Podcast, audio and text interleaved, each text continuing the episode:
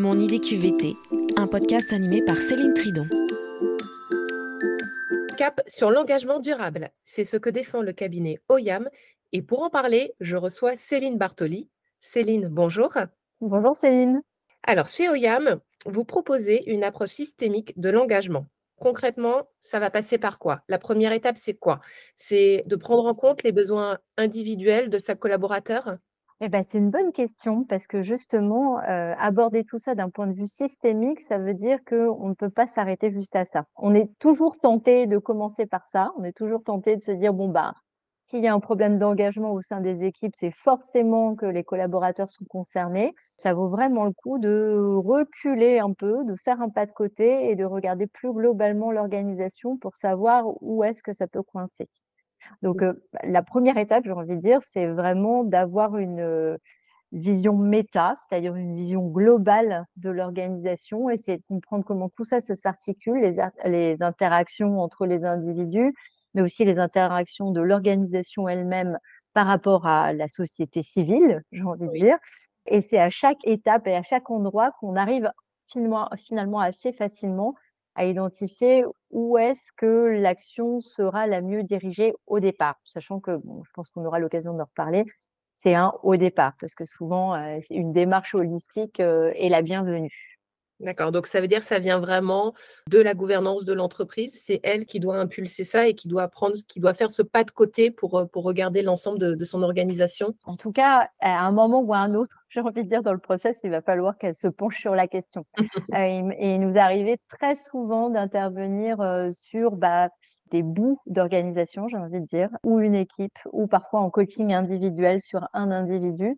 Et euh, force est de constater que si finalement le mécanisme, ou en tout cas euh, l'envie n'est pas portée au niveau de la gouvernance, euh, les résultats qu'on arrive à obtenir ne durent pas longtemps. Finalement, rapidement, les résultats, même s'ils sont positifs pendant un moment, sont réabsorbés par le système, redigérés par le système et régurgités par le système. Bon, c'est pas très classe ce que je raconte là, mais c'est un peu l'idée. Donc, il y a cette phase, on va dire, d'observation, d'identification, et ensuite ben, ensuite, c'est là où on peut vraiment commencer à travailler. En fait, il faut imaginer ça comme des cercles concentriques. Donc, mmh au milieu, on aurait vraiment l'individu, l'individu donc collaborateur, collaboratrice, manager. À son niveau, se pose pour des questions d'engagement, pour que son engagement soit durable, c'est-à-dire qu'il puisse s'installer dans la durée, qu'il soit vertueux, se pose la question des motivations propre à l'individu. Alors, ça peut être des motivations intrinsèques. Souvent, c'est le Saint Graal. Voilà, on aimerait bien que tous les collaborateurs se lèvent le matin en se disant, mais vraiment, mon métier est formidable, j'adore ce que je fais. Bon, c'est pas toujours le cas. Donc, il y a aussi des motivations extrinsèques qui sont à prendre en, compte et en considération, qui peuvent être la rémunération, le cadre de travail, l'ambiance de travail, et voir un petit peu de quelle manière cet individu, pris de manière isolée, est plus ou moins sensible à ces sources de motivation externe. Mmh euh, donc, motivation, clairement, au niveau de l'individu, et puis se poser la question de ses besoins, et se poser aussi la question de la reconnaissance, parce qu'il a déjà été démontré de, plusieurs façons et par plusieurs auteurs que finalement, la reconnaissance de l'individu dans ce qu'il fait comme travail est quand même assez centrale. Donc ça, c'est un petit peu mon cercle du milieu, j'ai envie de dire. Puis quand on élargit et qu'on fait un cercle un peu plus grand autour de ça, on arrive au niveau de l'équipe. Et là aussi, on peut vraiment se poser la question de l'engagement au niveau de l'équipe. Là, ce qui va être mobilisé, c'est plus la question bah, de la clarté des rôles, de la clarté des responsabilités de chacun, de voir comment fonctionne l'intelligence collective, c'est-à-dire comment est-ce que bah, des individus qui travaillent dans une même équipe arrivent à être plus intelligents ensemble que euh, l'addition de chacun pris isolément. Et puis, bien évidemment, le rôle du manager qui est quand même assez central ici. Et puis, si on réagit encore, alors du coup, j'exagère avec mes sacs, mais on arrive au sac de l'organisation, donc mmh pris dans son ensemble. Et là se posent des vraies questions. On en a parlé tout à l'heure de gouvernance, bien évidemment, mais de voir comment est géré l'accompagnement au changement au niveau de l'organisation, de voir est-ce que les conditions de l'inclusion de chacun sont là, parce que mmh finalement, on ne peut pas vraiment espérer que les individus soient soient engagés s'ils ne se sentent pas inclus. Donc, il y a vraiment un sujet de diversité et inclusion à traiter à ce niveau-là. Et puis, bah, la raison d'être de l'organisation qui parfois euh, est la chose qui vient en plus et qui rejoint bah, le dernier cercle, j'ai envie de dire, c'est le cercle plus large, celui de la société civile, quoi. D'accord. Donc il s'agit vraiment aussi de de satisfaire un intérêt, sociétal? Bah, moi, dans ma vision à moi, oui. Alors tout tout le monde n'est pas toujours, très d'accord avec ça. Alors les les lignes bougent, hein, là, de toute façon, la progression faite autour, de la réflexion, de la responsabilité sociale des entreprises, sociale et sociétale des entreprises. Bon, il y a beaucoup d'entreprises et de d'organisations qui se penchent sur cette question-là, soit par conviction, Mmh soit parce qu'ils y sont contraints par, heu, des réglementations, heu, en cours déjà ou à venir. Je pense qu'en tout cas d'un point de vue engagement, ça n'a de sens que finalement si on est relié à un plus grand tout et le plus grand tout, bah, c'est finalement, heu, la société. Alors le plus grand tout de tous les plus grands tout, c'est le monde même dans lequel on évolue, mais, c'est ça qui arrive à finalement, créer une espèce de colonne vertébrale qui fait que le tout tient debout et que l'engagement, même au niveau le plus individuel, peut vraiment être durable. D'accord, donc c'est aussi l'idée vraiment de renforcer, l'implication, de chaque individu dans le collectif, en fait et d'être Ouais. aussi acteur d'une certaine manière, de participer à un à un tout.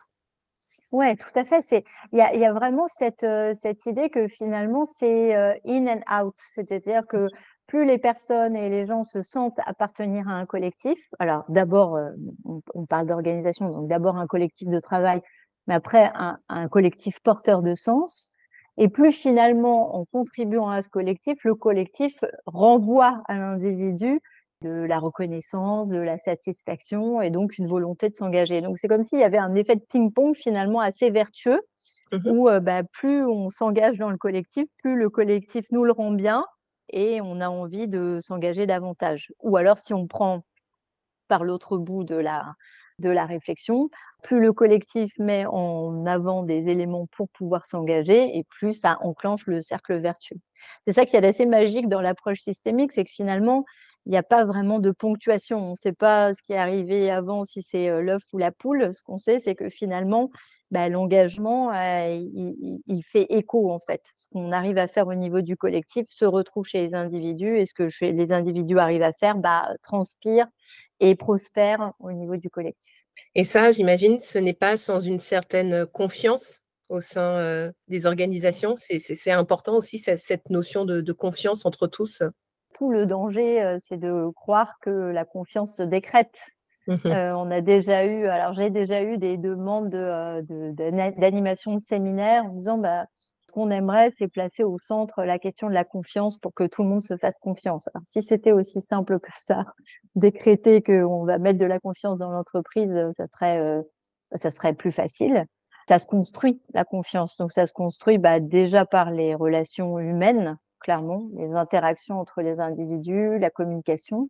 Ça demande de la patience, ça demande de la transparence, de l'authenticité et c'est ça qui finalement fait que, effectivement, la confiance peut s'établir et peut permettre, heu, de servir de de base fondamentale, heu, là aussi à l'engagement. Cet engagement aussi, est-ce qu'il évolue dans le temps? Est-ce qu'il faut le le mesurer, le réévaluer, heu, en fonction, de de la mission de l'entreprise, en fonction, je ne sais pas, d'événements plus extérieurs, heu? Tout à fait. l'engagement, ça ça évolue et c'est ce qui peut parfois être surprenant, alors notamment sur des modèles, type start-up.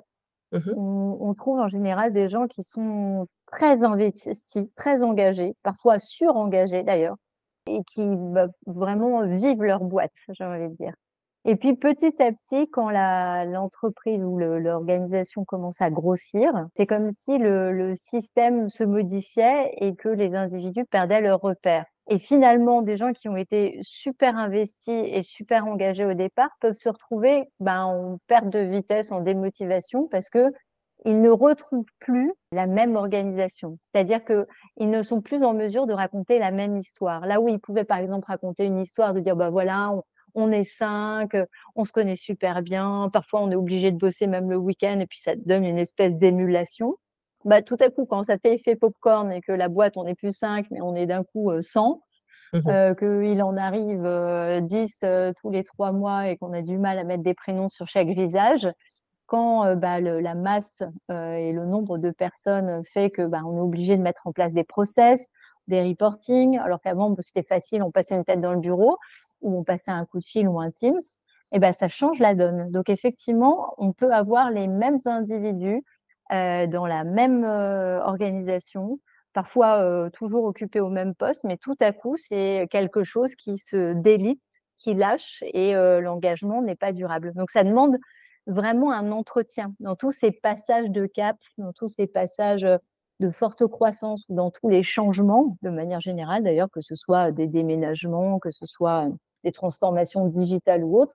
C'est pour ça qu'on insiste sur l'accompagnement du changement, parce que l'accompagnement du changement, c'est aussi veiller à ce que bah, tout le monde reste dans le train, en fait. Tout le monde reste vraiment concerné et engagé. Merci Céline pour ces informations, pour cet échange.